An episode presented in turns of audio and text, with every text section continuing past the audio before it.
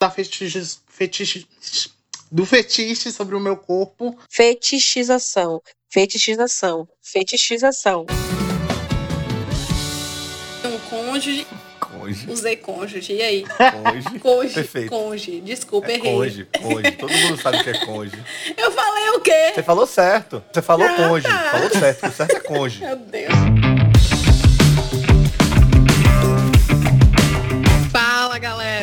Estamos nós para mais um Mesa de Bar Podcast. Eu sou a Lana Gama e hoje o que me traz essa mesa de bar com certeza já te levou para uma mesa de bar. É um assunto super corriqueiro e 10 em cada 10 mesas de bar vão tratar sobre esse assunto. Eu garanto. A pauta de hoje é relacionamento. Viver se relacionar, porém nenhum relacionamento é igual. Cada um tem seus formatos, seus contratos, suas inúmeras cláusulas de contrato. E hoje é sobre essa polêmica aí que a gente vai falar, os formatos de relacionamento. Para entender toda essa polêmica, é óbvio que eu não vou beber sozinha. Hoje eu chamei Alan Costa e Raíssa Guedes para destrinchar melhor esse rolê aí e entender do que é que se trata esse assunto. Ou não entender nada, mas vamos ver no que vai dar. Além desses dois super convidados, teremos sempre ele, o editor mais protagonista do Brasil. Vem pra cá, Thiago Lucas.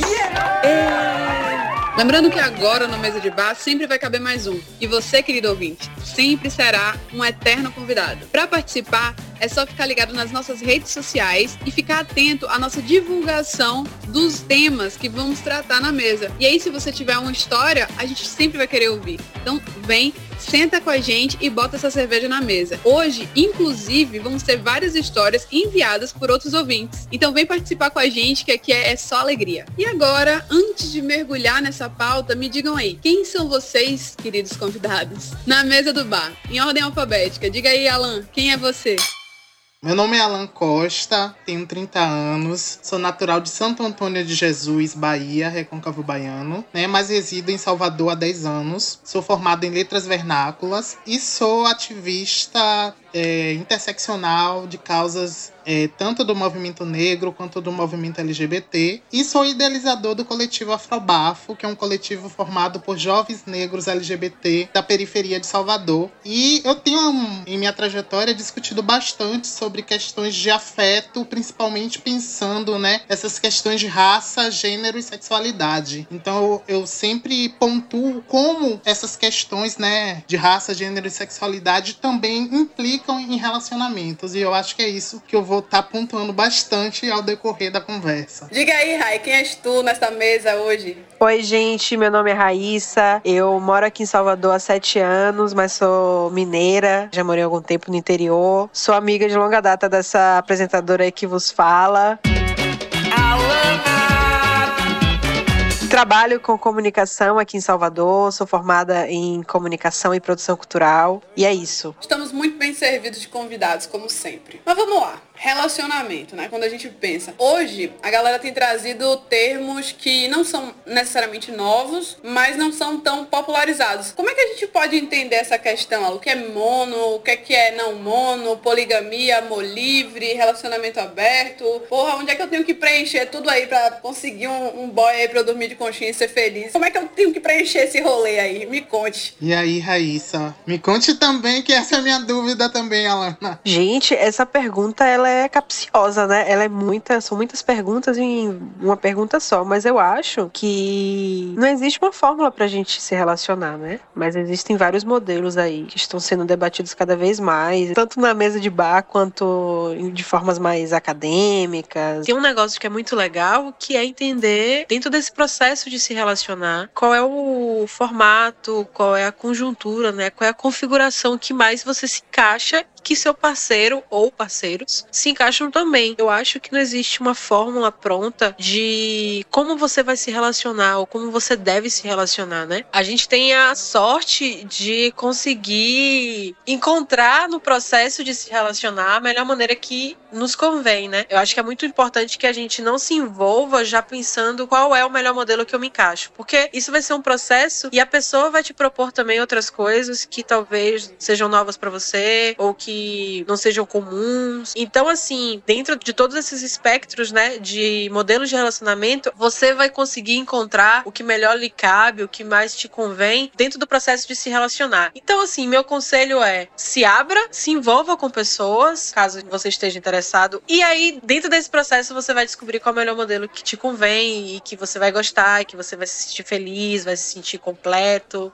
Então eu acho que é por aí. E eu acho até interessante quando a Raíssa traz, né, essa questão de, das relações elas serem não só, né, porque a gente discute muito sobre relação muito pautando nesse universo afetivo sexual, mas a primeira relação que a gente tem contato realmente, por exemplo, ela se pauta na relação familiar. E aí eu sempre tenho esse insight de lembrar assim que a própria, o próprio modelo de família que a gente pensa como família, principalmente no pensamento ocidental, é, no pensamento heteronormativo, cria-se um modelo de família que é formado por uma mulher cis e um homem cis que se relacionam. E aí esse relacionamento ele vai ser justamente enfatizado pelo matrimônio, né, que é o casamento. E tudo isso dentro de uma perspectiva de amor romântico que é, está inerente às nossas existências. Desde que nascemos a gente vê tanto nas novelas, nos filmes, nas propagandas e até nos dias que criam para celebrar, né, esse amor amor romântico, como isso é, é construído e instituído eh, na nossa trajetória. Então a gente acaba chegando em um momento de que acha natural que essas relações sejam ditas as normais, né? Que, por exemplo, a monogamia seja o que é normal, pensando nesse padrão heteronormativo do Ocidente. E aí a gente começa a julgar o que acha que não é normal, por exemplo, como a poligamia, as relações não monogâmicas, o amor livre. Então tudo isso pra gente soa como outro, como estranho.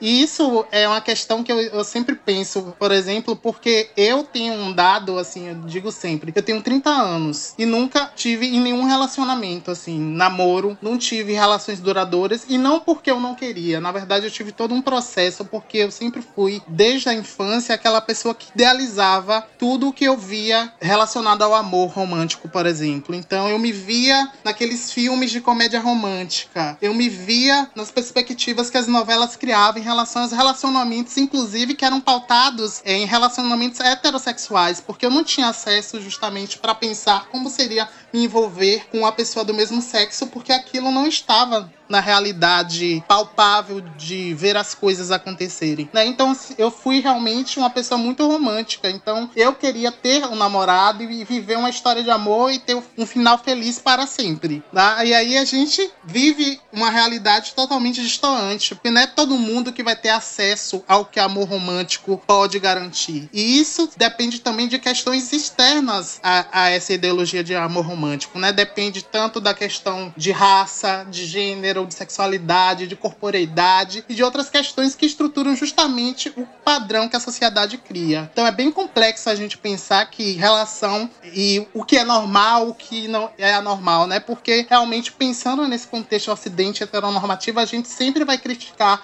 as pessoas que se relacionam de maneiras diferentes. Eu queria entender também, eu acho que ambos tiveram um discurso bem interessante e que me faz pensar o seguinte: se naturalmente a gente tende a se relacionar com mais de um ser humano na vida, né? em essência não somos monogâmicos assim. Como é que a gente chega nesse ponto em que hoje a gente tem, enquanto normal, relações monogâmicas? O que é que trouxe a gente até aqui? Eu acho que começa pelo fato de que a monogamia ela é fruto do patriarcado, né? Ela é fruto do machismo, ela é fruto de algumas instituições que tentam controlar o corpo, né? Então a igreja, a instituição política também, mas muito embasada pelo patriarcado e, e outras microviolências, né? Que eles geram dentro da sociedade, que é o machismo, o racismo e outras questões. É um padrão que ele é disseminado através de muito tempo, então já é um processo muito enraizado, muito consolidado na sociedade. E ele aparece dentro de várias nuances, né? É, através da arte, filme reproduzir é, essa ideia do casal romântico, né? De que existem certos padrões a serem seguidos Então, existe o par romântico, a alma gêmea, é, e isso é muito dentro também de uma perspectiva de que para você ser feliz, para você alcançar plenitude enquanto ser, ser humano, você precisa alcançar a grande felicidade de ter uma pessoa amada, uma pessoa que você ame, uma pessoa que lhe ame. E mais ainda, pensando que dentro desse contexto, né, de que você é, se relacionou com outra pessoa e, e, nessa, nesse processo você vive um grande amor, existem outras engrenagens que vão consolidando isso e vão reafirmando a necessidade de você viver isso, que é a igreja proporcionando essa questão da família, do casamento. É, é muito dentro de uma lógica de propriedade privada. Então você vai consolidando algumas coisas que reverberam e que alimentam essa questão da propriedade privada, do controle. Então você tem uma família, você vai ter filhos, você vai ter uma casa, você vai ter um carro. Isso tudo é muito dentro dessa engrenagem da monogamia, mas não só da monogamia, mas também do amor romântico, dessa necessidade de instituir essa família padrão, né? Essa família normativa do homem, da mulher, da criança, das crianças e, e desses bens de consumo que são que cerceiam né, esse, essa instituição da família. E eu acho que é por aí. Instituições muito bem consolidadas na sociedade, que a gente percebe que elas propagam e que elas é, meio que cerceiam né, o nosso, o nosso, a nossa jornada, o nosso trajeto delimitando ali o que, que para onde você pode ir, o que, que você vai fazer. Então, esse controle aí por parte dessas instituições, eles acabam desaguando, né, nessa questão da monogamia. Eu percebo também que acaba sendo um modelo não necessariamente, não vou dizer assim quanto ideal, correto ou incorreto, porque muita gente é, é feliz e eu, eu não vou condenar quem também é feliz dentro desse modelo ou quem aspira esse tipo de modelo, mas eu sinto que é um modelo muito restrito, porque eu fiquei pensando nisso na fala do Alan, quando ele traz que tem 30 30 anos, aspirava para si, aspira, não sei, esse tipo de relacionamento, mas nunca teve oportunidade. Porque na prática, e eu acho que isso também tem um cunho bastante racial e heteronormativo, dessa questão que talvez não cabe nesse modelo comédia romântica, uma pessoa enquanto o Alan com as pessoas que ele quer se relacionar. E aí eu também sinto um pouco disso na prática, assim, enquanto mulher negra também, entre várias histórias de mulheres negras que eu já trouxe, que tipo, cara, também queria namorar, mas tô aqui com 20 e poucos anos, quase 30, nunca tive um namorado e etc. E por quê? Sabe? E aí eu sinto que é um modelo que é restrito, restrito mesmo a, a um tipo de pessoa. Eu não vou julgá-lo aqui enquanto correto, enquanto incorreto, mas eu sinto que é um modelo restrito. O que, é que vocês acham? Eu concordo plenamente com o que Raíssa trouxe e o que você está falando, Alana, faz muito sentido para mim, porque se me perguntarem hoje se eu almejo esse relacionamento de amor romântico, eu vou te dizer que eh, eu tenho momentos que eu tenho aquele processo, né? Porque 30 anos sem ter uma relação, eu tive momentos realmente de viver um celibato é, meio que definitivo em relações afetivos sexuais. Eu só encontrava realmente dentro desse espectro do desejo, das relações, muito mais pro lado sexuais, por conta de outras questões que envolvem também as relações dentro da comunidade gay, por exemplo, para além da hipersexualização, da fetiche, fetiche do fetiche sobre o meu corpo né? Essa questão do amor que eu perseguia muito, né? De me sentir amado, de amar essa pessoa e eu haver essa reciprocidade, eu nunca tive. E isso me deixou muito no lugar que muitos corpos dissidentes, principalmente pretos e não cisgêneros, né? Vivem no lugar de solidão, né? Que é muito pautado também no, no que as mulheres negras escrevem sobre a solidão da mulher negra. Os corpos dissidentes de gênero e sexualidade também é, comungam dessa questão da, da solidão. Eu sofria bastante, chorava, ficava em momentos momentos de depressão porque eu perseguia muito essa coisa de ser amado, como nos filmes, como a mídia me ensinou que era o ideal de amor, né? Então sofri muito e bastante com isso, é, de solidão. Mas hoje eu estou num momento que eu, eu não me considero na solidão. Eu já estou num momento que eu acho que eu estou numa plena solitude, assim. Porque eu não me vejo, por exemplo, mais pensando se alguém me pedir namoro hoje, eu não sei se eu vou querer namorar alguém. Eu acho que eu não consigo. Como é namorar? Eu nem sei como é namorar. Como é que vai ser para mim? Eu já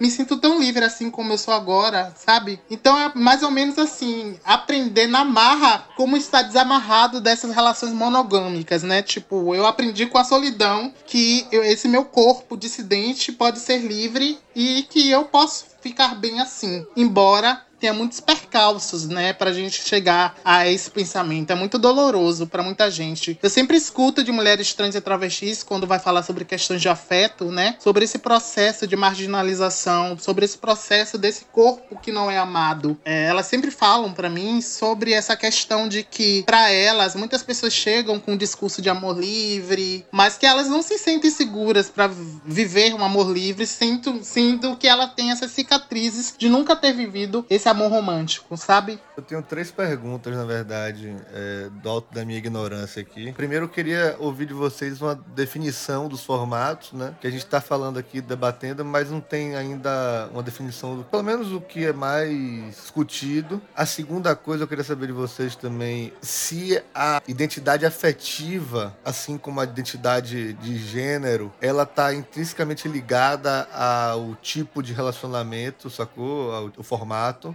E a terceira coisa é o seu caso, por exemplo, é, Alan, porque eu tô com 30 anos e aí depois você falou que talvez não, alme, não almejasse, né, um relacionamento fechado e tal, um namoro, mas pareceu como se fosse uma solução para a solidão. Você está disposto à abertura é, de outros formatos? Queria que vocês comentassem sobre isso, porque a pessoa também pode ser sozinha a vida inteira e almejar até morrer, né, um, um relacionamento é padrão comum, né? Boa, Tiago. É importante, né, a gente definir. a gente está aqui conversando, mas para quem não tem muito contexto é interessante. Monogamia é aquele tipo de relação, né, em que você tem um acordo pré-definido com o seu parceiro, em que a relação ela é estrita a esses dois parceiros. Então você não pode se relacionar com outros. Por exemplo, eu namoro com a Lana, ela é minha parceira, eu sou a parceira dela e nos relacionamos somente nós duas. Esse é o acordo ideal. Não quer dizer que isso acontece na prática. A gente falou aqui também de poligamia. Poligamia é basicamente você ter outros parceiros para além do de um só, então é um grupo maior de parceiros, mas não lhe obriga que você, sendo poligâmico, você tenha a necessidade de se relacionar com mais de uma pessoa. Significa, eu posso me considerar poligâmica, mas eu posso ter apenas um parceiro em que eu tenho uma relação afetiva sexual com ele, mas sabemos, eu e meu parceiro, que temos a liberdade para nos relacionarmos com outras pessoas. Porque um, um, dos problemas da monogamia é exatamente isso, né? É que você controla o corpo do outro. Você já promove uma limitação de que aquela pessoa não pode se relacionar com outra pessoa. E a poligamia não. A poligamia te traz é, a possibilidade e, além disso, o amor, amor livre também, que é muito isso, né? De você não precisar controlar o corpo do outro. Eu acho que isso é um dos pilares mais interessantes. Eu acho que essa definição vai deixar um pouco mais clara para o pessoal que vai ouvir a gente. Eu tenho uma pergunta que é um pouco parecida com a de, com a de Tiago, assim, dando só uma direcionada melhor. Eu queria que o Alan me falasse assim, quando a gente pensa no geral, eu percebo pelo menos que a galera LGBTQIA+, tem uma maior abertura para esses diferentes formatos de relações do que pessoas hétero. Como é que você percebe isso? Eu penso que a questão de relações afetivas dentro da comunidade LGBTIA+, tem uma questão que ainda se faz presente e que faz totalmente a diferença entre como as coisas serão pensadas, né? Que é essa questão da cisgeneridade, né? Porque temos pessoas cisgêneras dentro do movimento, temos pessoas brancas. Dentro da própria comunidade nós temos também todos os elementos, né, que nos diferenciam. E eu vejo muito, sim, dentro da comunidade um discurso muito mais sobre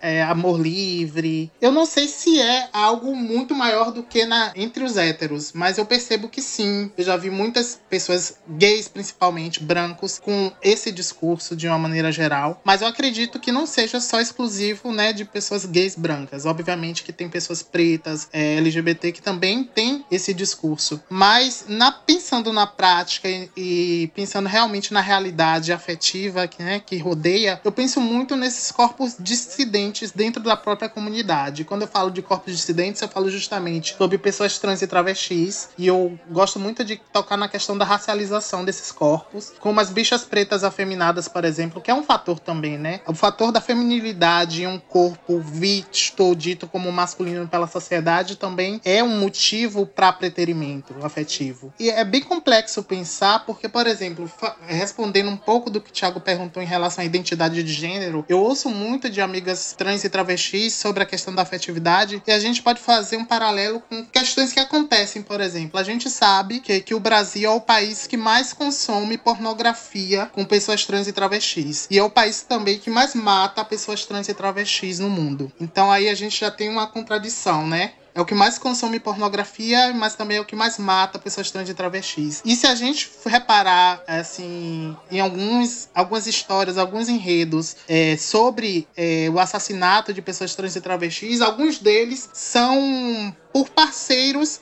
de mulheres trans e travestis. Boa parte desses assassinatos acontece por pessoas que se relacionam com elas, né? Então tem toda essa questão complexa, né? Que a, a própria relação afetiva, ela, ela se pauta muito na heteronormatividade. Por exemplo, se for um parceiro, um homem cis heterossexual se envolvendo com a mulher trans e uma travesti, ele ainda bebe muito dessa questão da heteronormatividade e toda essa toxicidade que tem tanto da heteronormatividade, tanto do amor romântico, faz com que possam produzir essas violências, esses corpos dissidentes que procuram também esse afeto. Então é bem complexo imaginar, assim, para pessoas trans e travestis, é, pensar numa relação afetiva saudável. Embora existam essas relações saudáveis, existam pessoas trans e travestis que estão vivenciando o amor das mais diversas formas, mas é muito complexo pensando muito mais nessa questão geral. E aí eu, eu jogo essa questão assim. Eu acho interessante, né, que a gente traga aqui sobre a, questão da monogamia, não monogamia, mas eu acho que o grande problema de tudo isso é o amor romântico, na minha opinião. É, eu acho que o amor romântico é o que transforma todas essas relações é, em, coisa, em questões problemáticas, porque eu conheço pessoas que vivem na monogamia e que vivem uma relação saudável, né? Mas o amor romântico ele produz várias questões, como o sentimento de posse, o sentimento de o ciúme, né? Que muita gente celebra o ciúme assim, ah, ele tem ciúme de mim, ela tem ciúme de mim, acha lindo, acha fofo, né? É uma produção do amor romântico, né? Que é justamente pensar que essa relação de posse é saudável. Então é o amor romântico que constrói toda essa questão. Então eu acho que a monogamia em si, assim, dá para ser vivida de uma maneira saudável. Mas a, essa questão tanto da, do amor romântico como da heteronormatividade é o que transforma a monogamia em um relacionamento que produz tantas violências para as pessoas que vivem, né, esses, essas relações. E a gente tem no Brasil muito disso, assim, principalmente até jogando para a questão do feminicídio, porque é, companheiros, né, matam as suas mulheres. Assim, a gente viu eh, já no início desse ano o tanto de mulheres que foram mortas por seus companheiros. E, e tá na base do que essa relação tóxica, violenta? Do amor romântico, de como o amor romântico também constrói essas camadas dentro, né, da nossa realidade. Alan Costa acaba de antecipar várias perguntas minhas e respondendo várias. Assim, ele, ele destruiu metade do meu roteiro aqui agora. Um ponto que, enquanto você estava falando sobre, principalmente sobre pessoas trans e LGBTs, eu também, e aí eu acrescento alguma, alguma visão assim também de mulheres negras que eu já percebi, de um certo, eu não sei se eu vou usar a palavra certa usando medo, mas de um certo receio em entrar em relações é, não monogâmicas por sofrerem talvez de uma, por acabarem por sofrer em uma relação que não envolva uma responsabilidade efetiva. E aí vem a minha pergunta, vocês acham que, que a gente tem, né, vem querendo ou não, de certa forma, pontuando as relações não mono, mas vocês acham que ela pode também significar uma certa fuga ao comprometimento e a uma responsabilidade afetiva com outras pessoas? Definitivamente não. Eu acho que uma das bases, um dos pilares da, das relações não monogâmicas, é, se chama ela poliamor, relacionamento aberto, amor livre, anarquia relacional, é responsabilidade afetiva.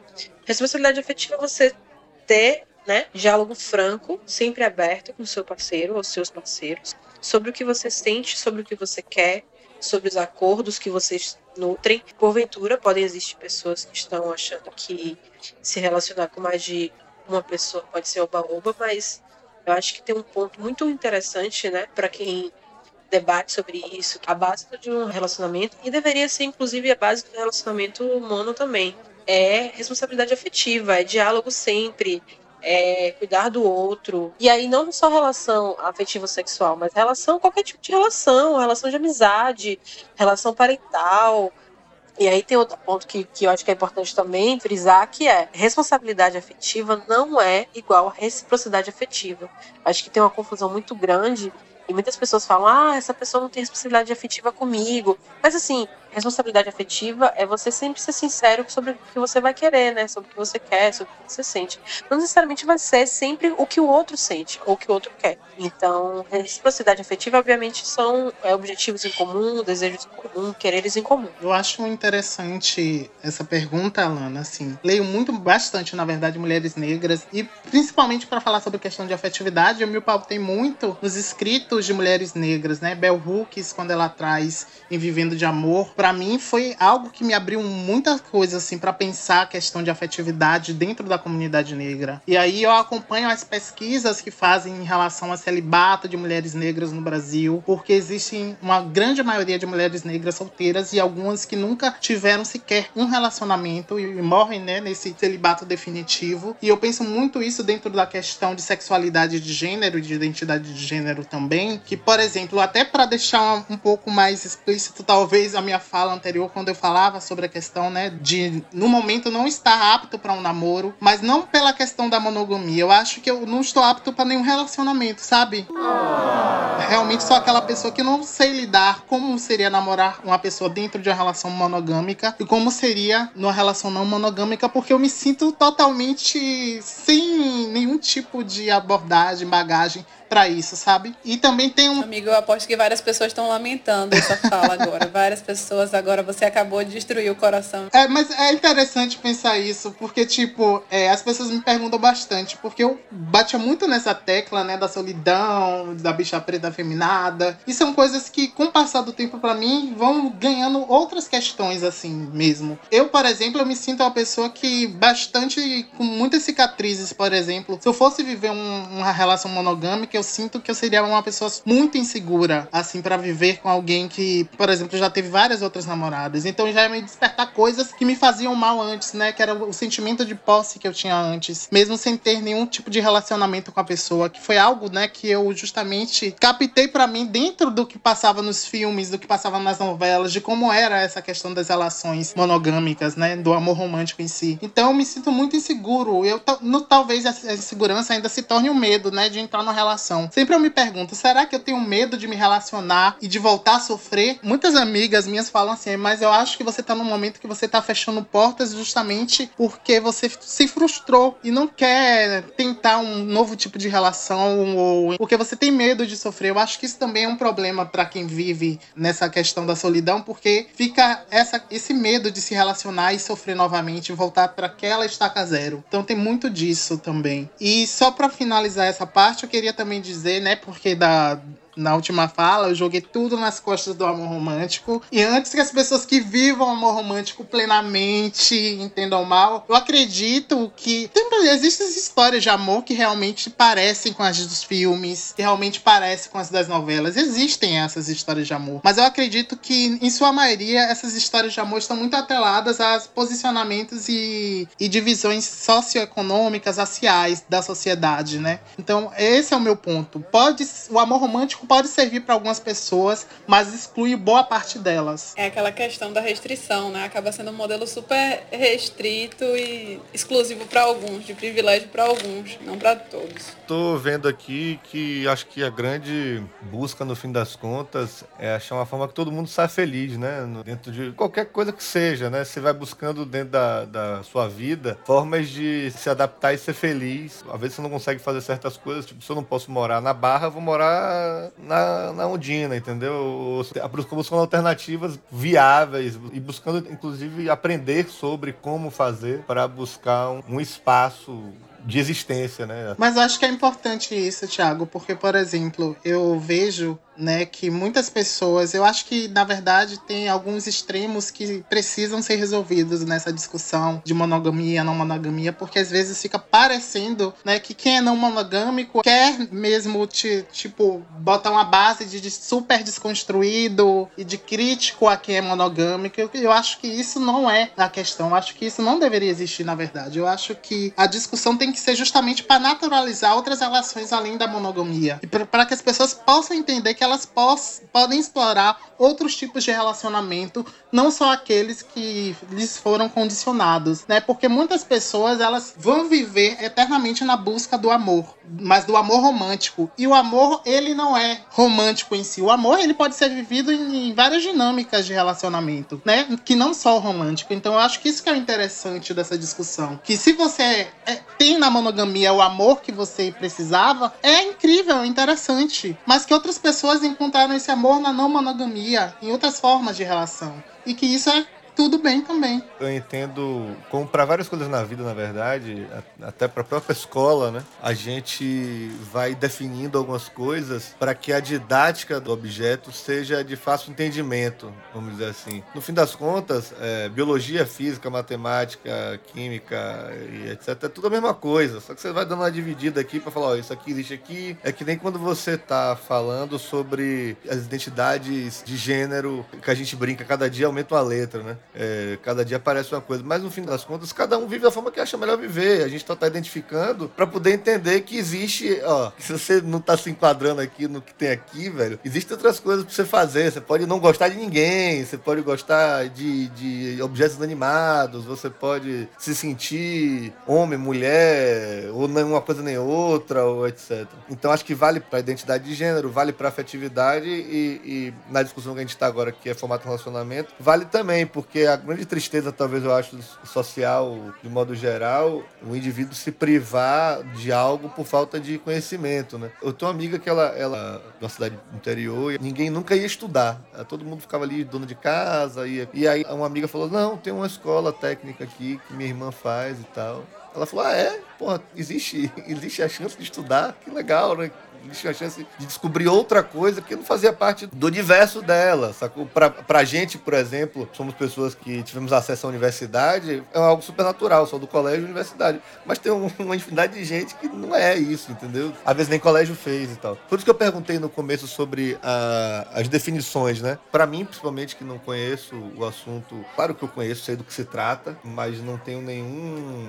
Nunca fui buscar saber de forma aprofundada, porque eu nunca me interessei, nunca passei por uma angústia de falar, meu Deus, qual é o meu formato, o que, é que eu faço, o que, é que eu posso fazer de minha vida, será que eu estou infeliz por causa disso, que eu não estou? Então, e tudo é uma busca, né, no fim das contas. Agora, eu acho interessante, porque eu acho que Raíssa trouxe um ponto que eu acho que é o central para falar sobre essa questão de relacionamento, seja monogâmico ou não monogâmico, que é justamente os acordos, né? Acho que os acordos justamente são que vão transformar essas relações, porque eu vejo muita gente é, dizendo, ah, vai estar tá se relacionando com várias pessoas, né, no tom de crítica, mas aí as pessoas conseguem naturalizar, por exemplo, o homem que está num acordo de relação monogâmica e que trai é, a mulher com várias, assim, uma mulher que trai homem com vários, e, e isso dentro de um acordo monogâmico, então, é tolerável, mas uma relação com um acordo de não monogamia já é uma coisa, um absurdo para as pessoas, né? Tem muito disso. Velho, ótima colocação. Inclusive hoje, um dos assuntos super falados do Twitter foi uma entrevista que a Fernanda Nobre deu sobre o casamento aberto que ela tem. Ela tem um casamento com um outro homem, um outro homem não, né? Que ela é mulher, com um homem. com outro homem que não é o meu homem. Não, mas poderia servir, amiga, que ela já era casada com um e tem casada com outro agora. Pois é. É muito massa, né? Como se tivesse um homem, um homem e outro homem. Então, aí ela casou, né? E o casamento é aberto. E aí ela falou uma frase bem, bem parecida com esse discurso que você tá falando, que é o seguinte, ela falou assim, os homens já vivem relacionamentos abertos, mas as mulheres fingem que não sabem. Eu acho interessante a gente pensar nisso, porque, e aí eu vou problematizar um pouco a questão da, das relações não Eu gosto muito da resposta que, que, que Rai trouxe sobre uma base de diálogo, uma base de honestidade que eu acho que é necessário para toda e qualquer relação. Mas eu fico pensando assim, a gente já vive numa sociedade que é historicamente patriarcal, historicamente opressiva em relação à mulher. E eu fico pensando assim, cara, será que é, relações não mono não acabam, é, por consequência também, não é prejudicar a palavra, é, beneficiando homens, homens héteros nesse sentido? O que é que vocês acham do formato? Com certeza beneficia. É, eu falei uma outra pergunta, né? Que existe uma galera que acha que é oba-oba, e isso aí eu direciono principalmente para homens. Provavelmente tem mulheres, mas assim, dentro da minha experiência e do contato com amigas e conversando com, com pessoas sobre esse tema, eu percebo que os homens, eles se aproveitam dessa questão, né, do amor livre e da poligamia. Tanto que a grande maioria são os homens que propõem essa relação não monogâmica. Propõem a relação aberta, mas em que a mulher pode pegar outras mulheres, ele também, mas que ele não, não pegaria homens. Então é muito dentro desse, dessa perspectiva do desejo do homem de ver mulher pegando outra mulher. Tem uma fetichização, um desejo ali suprimido e de que o homem quer ver a sua parceira pegando outra e, e não passa muito por liberdade amorosa, né? E existe essas pessoas que se aproveitam da situação e, inclusive, é um grande estigma, né? Porque pessoas poliamorosas, pessoas não monogâmicas, pessoas que vivem anarquia relacional, elas sempre comentam de viver essa vulgarização, né? Pessoas que acham que ser poligâmico, ser não monogâmico é ser uma pessoa vulgar, é ser uma pessoa promíscua, uma pessoa que pega qualquer pessoa, que pega todo mundo. E não necessariamente. Eu entendo esse estigma, né? E acho ele muito perigoso, muito perigoso mesmo. Eu tô bem nessa, Raíssa, mas na verdade eu tô achando que tudo é golpe, então não tô caindo em nada. Eu acho que eu vou abrir um quadro assim, só pra tipo assim, ó, mandem cartas de amor pro Alan, assim, ó, vamos abrir assim, uma nova. Menina, tem vezes que eu pensei, será que eu tenho que participar desses programas que procuram alguém? Recadinhos da madrugada, né? Correio elegante Ao longo da conversa toda, assim, eu venho percebendo um- um- uma questão, assim, que é uma coisa que se entrelaça no- na prática, mas, assim, existe a questão dos formatos, né, das definições por si só, mas existe outra questão, ao mesmo tempo que tá atrelada, tá atrelada, mas é de uma outra essência, que é a questão dos afetos, assim. E aí me vem um- uma conversa que eu tive recentemente com um amigo, que ele até vai casar. E a gente tava conversando com ele, eu perguntei, porque eu conheço ambos, o casal, e eu sei que, pelo que eu já convivi, eu tinha a percepção que era um relacionamento aberto porque ambos ficavam com outras pessoas de uma forma muito natural. E aí um dia, numa conversa muito tranquila, eu perguntei, amigo, é aberto, né? Aí ele, olá, a gente nunca parou pra bater esse martelo. Um belo dia, é, uma menina se interessou por ela e eu falei pra, por ela, no caso, a namorada dele. Na, na época. Aí eu falei, Vainha, vá, mas volte, porque senão eu vou ficar com saudade. E assim foi. E eles foram se construindo dessa forma. Uma hora indo, outra hora voltando, assim, não no sentido de terminar e voltar, mas indo ali ficar com outras pessoas e voltando, porque em essência ele já tinha uma relação muito única, assim. O desejo por outras pessoas não interferia na prática, assim. E eu achei aquilo sensacional a, a fala dele como um todo, assim, porque eu acho que toda a construção que ele fez ali é só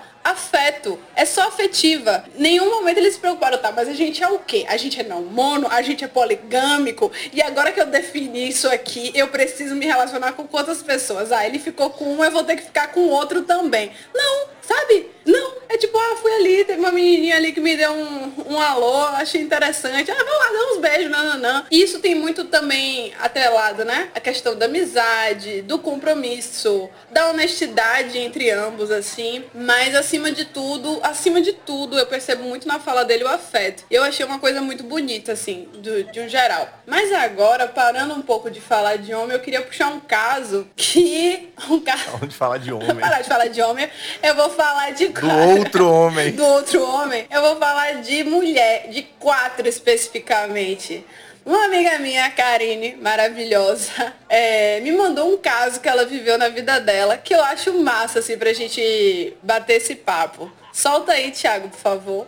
É, pois é, eu tive um quasal em minha vida. É um relacionamento de quatro integrantes, né? Quatro pessoas se relacionando. E aí, há quatro anos, ó, com mais três mulheres, né? A gente se auto-reconhecia distintamente, né? Tinha duas manas que são bi, uma que é pansexual. Eu, que em época me reconhecia como lésbica. É, hoje já não me reconheço mais. Mas nós somos mulheres como uma representação e de estrutura de valorização política aos corpos femininos, sim. Esse relacionamento é interessante, né? Há quatro anos atrás, eu tinha 23 anos ainda. E inicialmente nos conhecemos todas, assim, numa calorada universitária. Ou nos conhecemos algumas integrantes antes, outras depois. Letícia, por exemplo, eu conheci primeiro, depois eu conheci as outras duas. Mas que em um dado momento de tempo, foi uma média de 5 a 6 meses, a gente chegou a fazer um ano, não. Nos relacionamos e construímos um- a- algo, né? Uma relação juntas de cuidado, de afetividade. E até hoje nos acompanhamos, assim. Tipo, o que fazíamos? A gente, qualquer relação, né? Saíamos juntas pra passeios, pra festa, a gente fazia comida uma para as outras, né? Tudo que espera-se de uma relação. Só que estávamos sempre em quatro.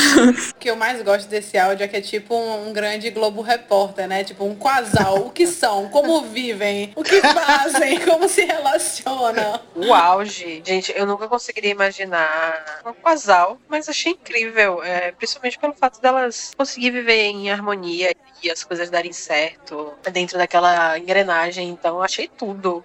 O auge. Amei. Elas moravam todas juntas, né? Não, elas não moravam juntas, não. Não? Não. Essa parte não. Não nesse caso, mas não quer dizer que um casal não possa morar junto. Mas Porra, é como diz um brother meu, quando você casa é bom que tudo fica pela metade. Um casal é um quarto de, de tudo. mais barato, né? Me pareceu mais barato mesmo.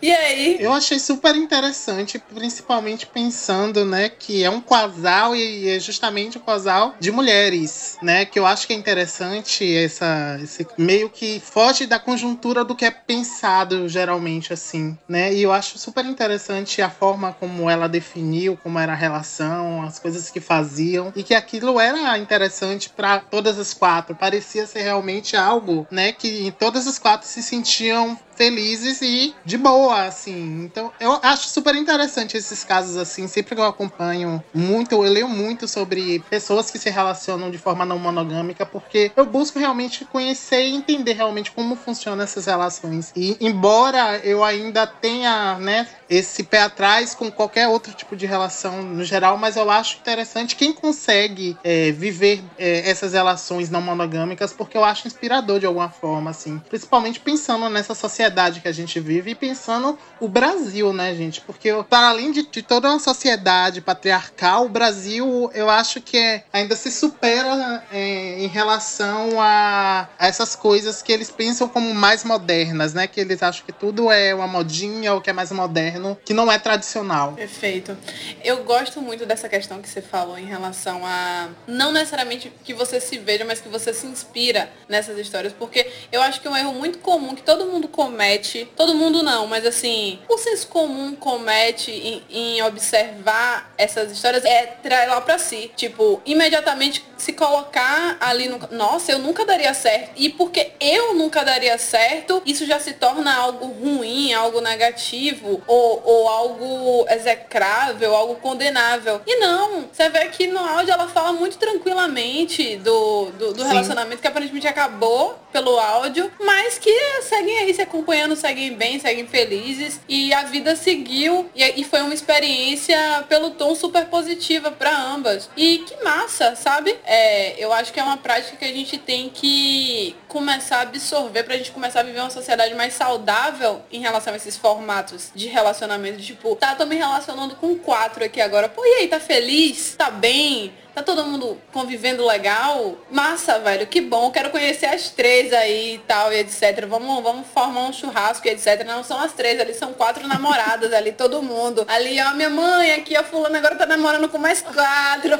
E tudo bem, sabe? E isso ser legal, isso ser. Mas, Já pensou menina. que o convite pra uma festa é Ai, fulano de tal? E o namorado, ah, mas fulano são quatro. Entendeu? Tipo assim, chama fulano e namorado. Não, mas são quatro namorados. Ah, tem que ter convite pros quatro. Aí tem esse problema, né? São mais três bocas. Mas. Eu tenho duas, eu tenho duas curiosidades. A primeira é como começou, a segunda é como terminou. Como terminou, eu não sei. Mas eu acho que foi muito parecido como começou. Assim, eu tenho uns acessos, eu posso estar aqui passando fake news. E aí, se for, a gente corta. Mas, mas eu, eu sei que como começou, assim, eram dois casais separados, eram duplas mesmo. Como ela falou, eram duas uniram. duplas que se uniram. Ah, entendi. Eram duas nam- Eu fico pensando assim, do tipo, as quatro numa festa, e aí uma beijou uma, aí daqui a pouco ficou com outra e terminou isso num casamento a quatro pessoas, tá ligado? É um ponto interessante porque existe maiores complexidades. São quatro cabeças mais complexas ainda, assim. O ser humano por si só, ele tende ali a estar em grupo. Uma hora alguém vai se sentir excluído, outra hora alguém vai se sentir amado, outra hora alguém vai não vai. O mais importante é isso. É todo mundo tá bem, é todo mundo tá feliz e todo mundo de fora tá aceitando, porque eu acho que ninguém de fora tem que aceitar nada, tem que tipo arrasou. É sobre esse caminho, sabe? Normatização mesmo, normatização de outros formatos. Alexandre Pires, ele já fazia amor com oito pessoas, né? Então, Com a tá favela toda. Grande Alexandre Pires. Grande Alexandre. Nesse rolê todo eu tenho uma pergunta, assim, que é muito comum, toda trama, toda novela que a gente falou muito aqui sobre modelos, novela, cinematografia, tudo que envolve romance, tem a grande crise, o grande vilão da história é sempre a traição. E aí eu queria perguntar, existe traição em relações não monogâmicas ou poligâmicas? Claro, pô. Até eu já sei responder essa. Com certeza, é, traição é a quebra de um acordo. E na relação tanto monogâmica quanto não monogâmica, você tem acordos, né? Você tem pactos e caso esse- algum tipo de pacto seja quebrado por uma das partes ou por ambas as partes, isso sim é um tipo de traição. Então, sim, relações não monogâmicas, ela existe a traição também dentro desse tipo desse modelo de relação. É porque parece óbvio, mas assim, pra quem não conhece, o grande receio em relação a, a não monos é o fato de eu vou ter uma pessoa, um pai ali, um cônjuge, e ele vai poder ficar com outra pessoa. Cônjuge. Usei cônjuge. E aí? Tá, vamos estabelecer aqui uma relação poligâmica, uma relação não, mono, mono- não monogâmica.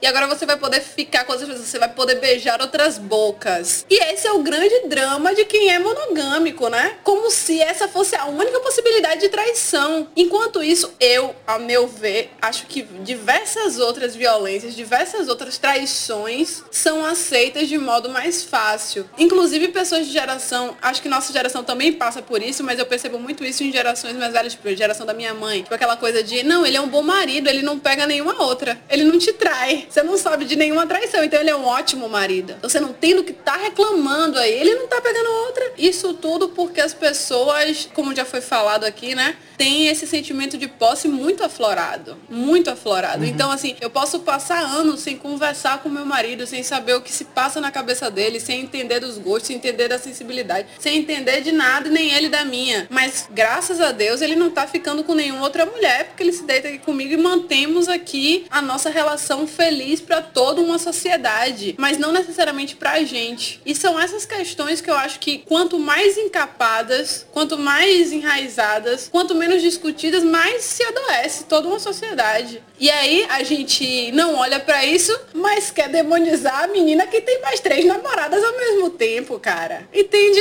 É sobre isso. Perfeito, perfeito, perfeito. Roubou meu bordão, filho É, da puta. inclusive, eu queria até aproveitar e jogar uma pergunta até para Raíssa ou para vocês em geral, se vocês acham que dentro né, dessa questão de monogamia e não, não monogamia, essa relação de fidelidade está muito atrelada à questão da monogamia e lealdade ser mais o que se discute dentro da não monogamia, né? Porque tem essa diferenciação de fidelidade e lealdade nesses processos, assim, né? Porque fidelidade é uma coisa meio que é como se fosse um contrato social, principalmente no modo em que as relações monogâmicas usam isso, né? Porque deixou de ser fiel, ali já quebra um contrato que é justamente esse espectro da traição e de tudo o que cerca, né? Como essa traição vai trazer questões dentro da sociedade, né? Porque a gente sabe que o homem para o homem corno é, para homem é a pior coisa, né? Pelo menos para a maioria dos homens cis heterossexuais ser corno é a pior coisa que pode acontecer. Mas se uma mulher que trai, né, que rompe com essa fidelidade, ela é a galinha, ela é tudo de ruim. E eu acho que talvez no, nas relações não monogâmicas, eu acho que a lealdade entre muito mais na questão do que a fidelidade. Não sei. Alan, ele me aperta sem, sem me abraçar. Mas eu acho que tem duas coisas, assim, que eu acho que é importante na sua fala, que é fidelidade, a gente atrela a monogamia, e lealdade, a gente atrela a poligamia. Mas ambas falam sobre respeito, né? Sim. Sobre respeito a contratos, o respeito a acordos.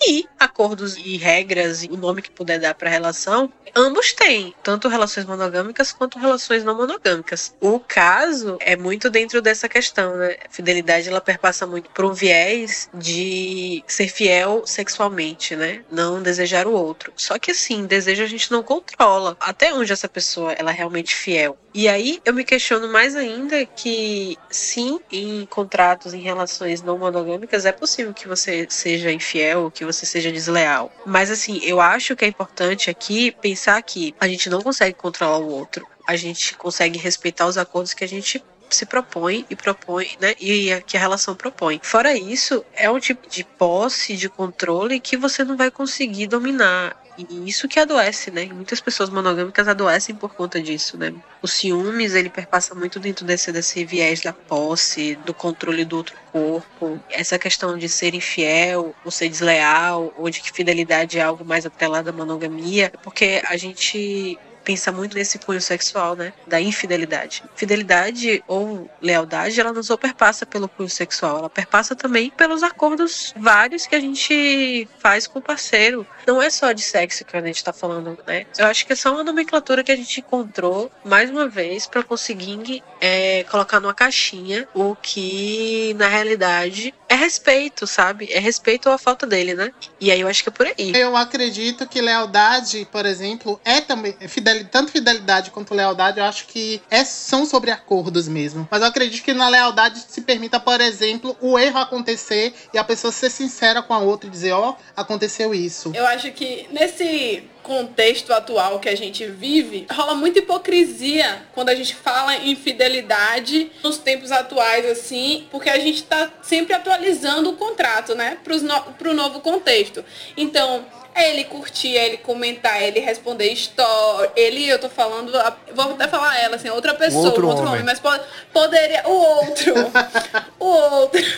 Outro homem. Mas pode ser uma mulher também, e etc. É tudo o que me fere, na verdade. É tudo enquanto eu, dentro de uma relação monogâmica, me sinto ferida, me sinto atingida. Ai, ele tá dando frete, isso é dar frete, isso é dar brecha para outra pessoa vir queixar me sinto traída. E aí, eu pensando assim, eu não tô aqui querendo passar pano para pessoas que estão quebrando contratos com outras ou sendo desonestas com outras. Mas assim, todas essas questões dizem muito mais sobre a insegurança de uma das partes do que sobre a ação das outras, sabe? Porque às vezes a pessoa curtiu ali ou respondeu numa resenha e de fato ela não tinha uma real intenção em nada. Mas aquilo feriu a outra de, de tal modo que não diz sobre a prática diz sobre o sentido da outra pessoa, diz sobre a insegurança da outra pessoa. E aí eu acho que é uma coisa a se analisar, mas não se analisar no sentido de você é, você tá errado por dar essa ousadia para outras pessoas, por dar essa brecha para outras pessoas, mas eu estou me sentindo incomodada, eu estou me sentindo insegura nessa relação. Vamos conversar sobre isso e tudo bem, sabe? Porque ninguém é seguro o tempo todo. Mas quanto mais a gente absorve isso que Rai falou em relação a o desejo é, é por si só incontrolável. Eu posso amar muito uma pessoa, tá completamente Sim. apaixonado, não ter interesse em terminar a relação, mas eu posso me sentir atraída por outra pessoa em um dado momento. Isso é extremamente natural. Isso é natural do ser humano e etc. Todo relacionamento, ele é um jogo de barganha, né? Já dizia Machado de Assis, todo relacionamento é baseado no interesse, né? Tem uma coisa que é sobre pequenos sacrifícios que você tem que fazer em prol do outro. Isso vai acabar sendo sempre isso. As pessoas não podem achar que a vida também é um eterno eu por mim e, só eu importo, porque você tem que olhar pelo outro, pela sua mãe, você tem que ter, ceder em algum momento, é, seu pai, seus, seus amigos. É ganhar, perder pra ganhar, ganhar pra perder e assim sucessivamente. Então tem uma coisa que eu aprendi assim, assim, a duras penas. É bíblico, viu? Eu posso tudo, mas nem tudo me convém, sacou? A gente pode fazer o que a gente quiser, sacou? Foda-se. Mas o peso das consequências que isso tem, as pessoas têm que bancar também os seus próprios atos. Não é fazer e foda-se. E cago pra boa. Eu fosse que eu sou livre e, e não, não é assim. Existem outras formas, né, de você ser livre sem ser escroto, sem Sim. sem- e sem não olhar, sem não olhar pro outro, né? Por mais que a gente defenda, e eu defendo pra caralho, a liberdade do, do relacionamento no que diz a respeito à verdade, à, à honestidade, você tratar tudo com muita, com muita verdade, muita honestidade, muita liberdade pra fazer as coisas. Por outro lado, acho que a gente também tem que sempre olhar pelo ponto do, do que nem tudo eu, eu posso tudo, mas não preciso fazer tudo, sacou? Às vezes você deixa de dar uma fretada porque não tem necessidade nenhuma dar essa fretada. Não precisa se você tá dentro de um relacionamento, porque essa fretada vai lhe causar um problema. Ah, mas você não fretou, mas você foi desonesto com você. Mas também, velho, porra, é sério? Tinha essa necessidade? Acordos, compromissos e, e responsabilidades, eu acho que é uma grande parada, um grande segredo. E aí eu acrescentaria até autoavaliações, assim, tipo, por que você precisa desse frete? Qual questões de ego estão envolvidas aí nesse rolê que estão fazendo você buscar, essas questões vaidosas e etc. Só isso. Essa aprovação. Essa aprovação, né? Pra que Perfeito. você quer essa aprovação? O, o que é que a gente entende por relacionamento? O que é que a gente bate no martelo e bota assim? Foi um relacionamento. Ele me pediu em namoro, eu aceitei. A partir disso foi um relacionamento. Porque assim, às vezes eu boto uns ex assim, eu falo, ah, fulano é meu ex, mas nunca houve uma formalização de que a gente, tipo assim, ah, em tal dia ele me pediu em namoro, apresentei pros meus pais, foi bonitinho assim. Então eu acho que acaba sendo um relacionamento sem toda essa pompa. Apesar de que essa pompa também é legal. As, É. Quando rola, se ela rolar, não tô condenando. Eu acho que no final são relacionamentos de alguma forma, mas eu acho que eu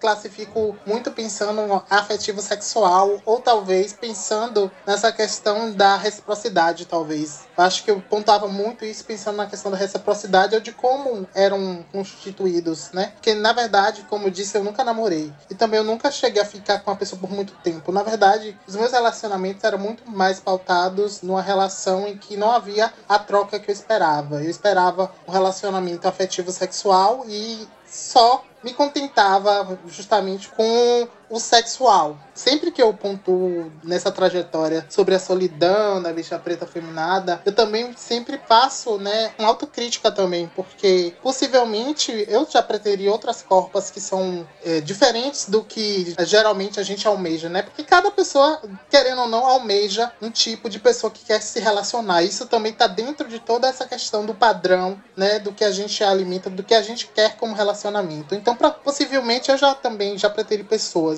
preteri outros corpos, né? Então, como me colocar nessa complexidade de ser esse corpo preterido, mas que também pretere outras pessoas de alguma forma? É muito pensando nesse sentido que eu tenho refletido muito mais isso, assim, de me possibilitar também a viver relacionamentos com outros corpos que antes pra mim não faziam sentido, principalmente porque a gente, enquanto pessoas pretas, a gente é inundado, né, com a- a- uma beleza que é pautada na branquitude. Então a gente quer acessar a essa beleza, a gente quer se envolver com essa beleza. E aí vem a questão da heteronormatividade, da corporeidade, e tudo isso forma um combo do príncipe que a sociedade e o amor romântico colocou na nossa mente, que existe esse príncipe encantado em algum lugar e a gente tá caçando ele até hoje.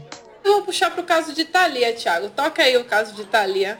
Agora eu vou pegar outra cerveja também, peraí. Thalia que gravou Anastácia, o filme. Oi, ouvintes do Mesa de Bar, aqui é a Thalia Santos falando diretamente de Belém do Pará sobre um assunto que eu gosto muito e, digamos assim, eu tenho um pouquinho de experiência. Já tive relacionamento aberto, relacionamento fechado, já tive um trisal. E sobre esse assunto, um pouco de experiência que eu já tive, eu posso dizer que ele se resume a respeito, sabe? Com o teu parceiro. Eh, via muitos casais de conhecidos que julgavam o fato de ter um relacionamento aberto, mas traíam seus parceiros, sabe? Quando estavam num relacionamento monogâmico. E eu via também que o diálogo é muito importante, porque assim, eu vi muitos, muitos casais também cedendo ao parceiro que queria um relacionamento aberto, mas a pessoa não se sentia confortável, mas porque gostava dela cedia. E os relacionamentos ruíram, sabe? Eu acho que se os dois não estiverem confortáveis, não, não, não rola, sabe?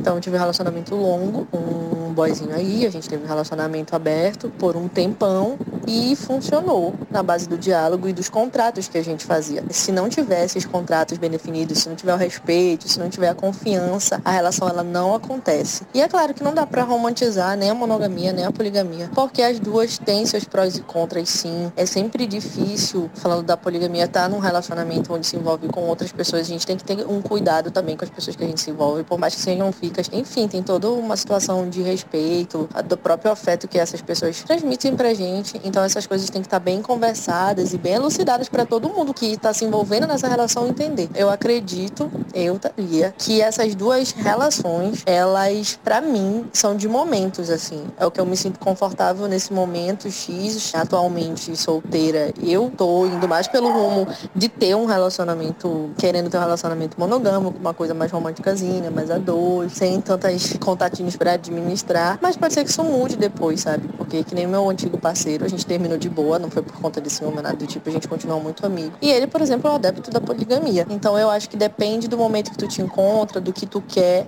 mas independente disso, tu tem que ser sempre jogar limpo com a pessoa que tu tá te envolvendo, sabe? E fazer com que os teus contratos com essa pessoa, né, do que vocês esperam pra relação, eles sejam mantidos e respeitados. Eu acho que é isso. E fechamos com chave de ouro, hein? É isso. Ela disse tudo. Ela fez o resumo do que a de gente tudo. ficou Sim. Aqui discutindo. E um sotaque maravilhoso que é o paraense. Eu, olha, o- Sim. o que eu mais amo na, na- Nossa, eu- no resumo que Thalia fez, a parte que ela fala sobre momentos, assim, sabe? Total. O quanto ela respeitou o momento em que ela tava da vida dela. Então ela não bateu o martelo pra nada. Olha, eu já vivi um trisal, eu já vivi aberto, eu já vivi fechado. Agora eu tô afim de viver um fechadinho de novo aqui, uma coisinha mais romântica, se rolar e vai ser ótimo. Cara, é essa liberdade, sabe? De abraçar o que você tá sentindo, de respeitar, de ser honesto com o que você tá sentindo agora e ser honesto com o outro. Olha, é disso que eu tô afim agora. Se você também tiver, vai ser show. Se você não tiver, a gente se respeita e vida que segue. Então, acho que não é sobre eleger um formato ideal, porque nunca vai existir para todas as pessoas do mundo um formato ideal. Perfeito. E aquilo que a gente falou logo no início, né? Não é um formato ideal, um formato padrão que vai dizer pra você como é que você deve se relacionar. É o processo. E isso que ela fala sobre saber e sentir o momento é muito massa, velho. Porque é sobre isso. Você sente o que, que você quer, o que, que você deseja,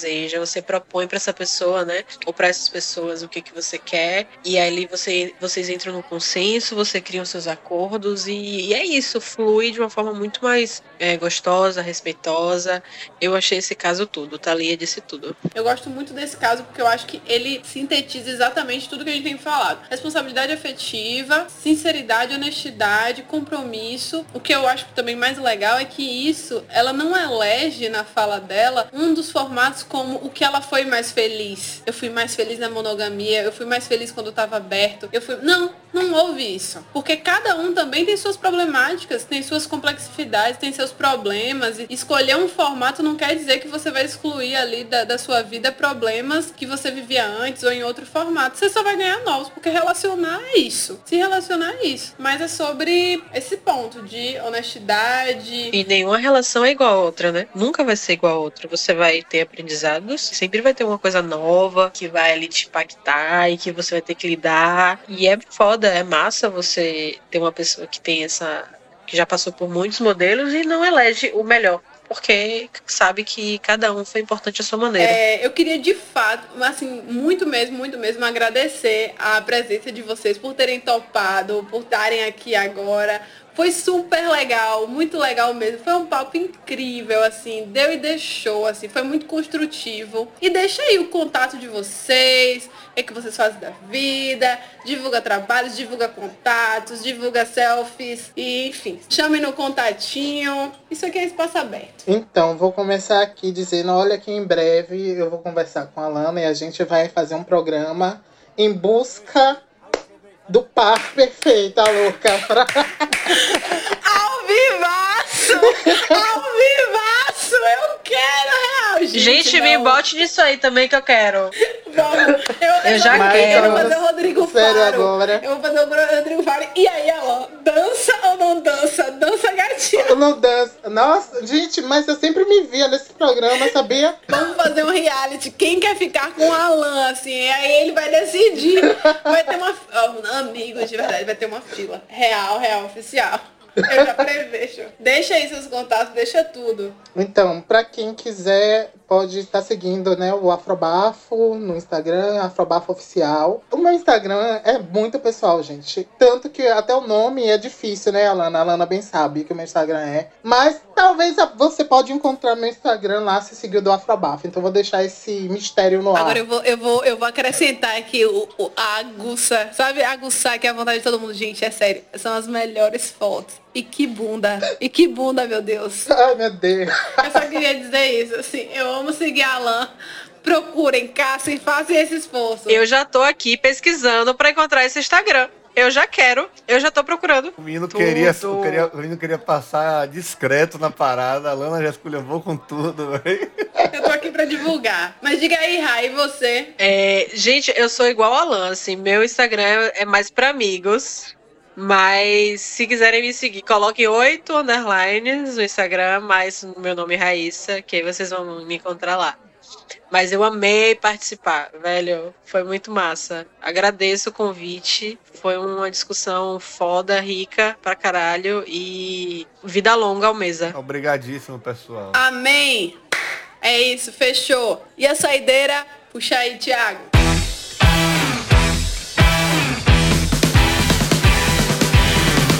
Eu já mudando pra Salvador, tinha o quê? 19 anos, chegando em Salvador, né? Achando que Salvador ia ser o lugar que eu ia encontrar o namorado perfeito. Na época que eu era bem romântico. Nova York, né? Aí era muito de frequentar as baladas LGBT e tal. Me E identifiquei. comecei a gostar de um menino e tal, que a gente sempre ia, discotecava na mesma festa. Então eu meio que comecei a desenvolver um sentimento por ele que não era recíproco. Mas ele era muito fofo comigo assim, sabe? Mas não me dava um acorde. Sabe aquela pessoa que não corta, mas também que. Enfim. E aí teve um dia no meu aniversário que eu tava comemorando na balada que eu já tava bebendo bastante, que eu era a pessoa que devorava catuaba na época de festa, que catuaba era sucesso. E aí, de repente, quando eu chego na pista de dança, eu vejo a- o meu melhor amigo na época, que eu desabafava todas as coisas em relação a esse menino, beijando esse menino. Porra! Aí, pense no drama, até música, sonoridade de novela na minha mente apareceu assim. Meu Deus, o que é que tá acontecendo? E eu bêbado, sem saber o que fazer, recorrendo a outros amigos, ninguém entendia nada porque eu não dizia o que tava acontecendo. Peguei um Uber, fui pra uma casa de outra amiga, bati a porta e minha amiga me, me recebeu chorando, assim, do nada. E era muito romântica, gente. Olha o estilo de romantismo. A pessoa não, não tinha nenhum relacionamento comigo, mas eu achava que. Mas na verdade o que me pegou mais foi muito mais em relação à amizade, amigo. que era uma das Mas pessoas. a, a traição foi do seu amigo. Justamente. E isso que eu me toquei depois.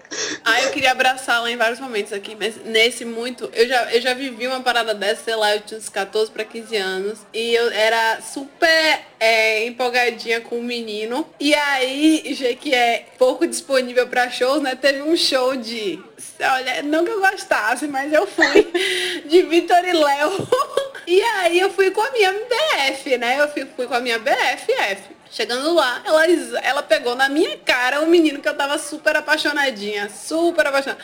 Pegou na minha cara. E o pior é que eu não tive nem a oportunidade de Alan aí, de tipo, fugir pra casa de meu amigo, porque ela voltou pra minha Ai. casa, ela dormiu na minha casa. Eu teve que voltar e dormir na minha consegui dormir no meu quarto, eu fui dormir no quarto da minha mãe.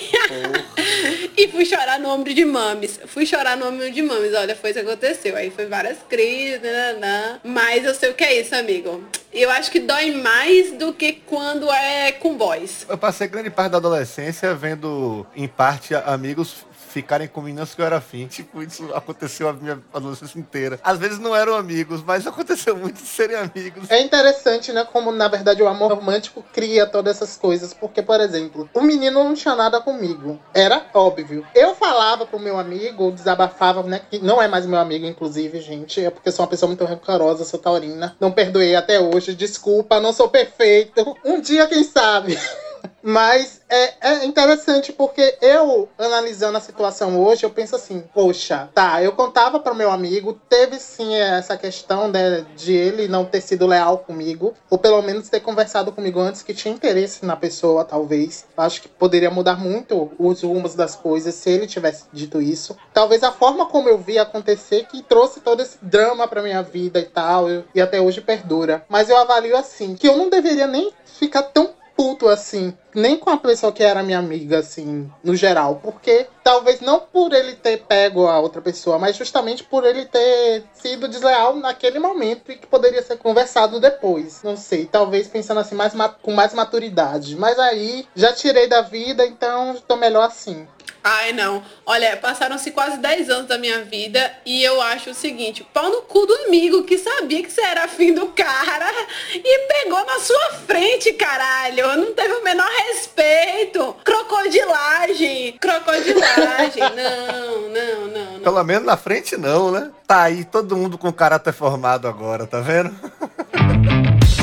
Siga a gente no Insta e no Twitter que a gente segue tomando uma. Arroba Mesa de Bar Pod.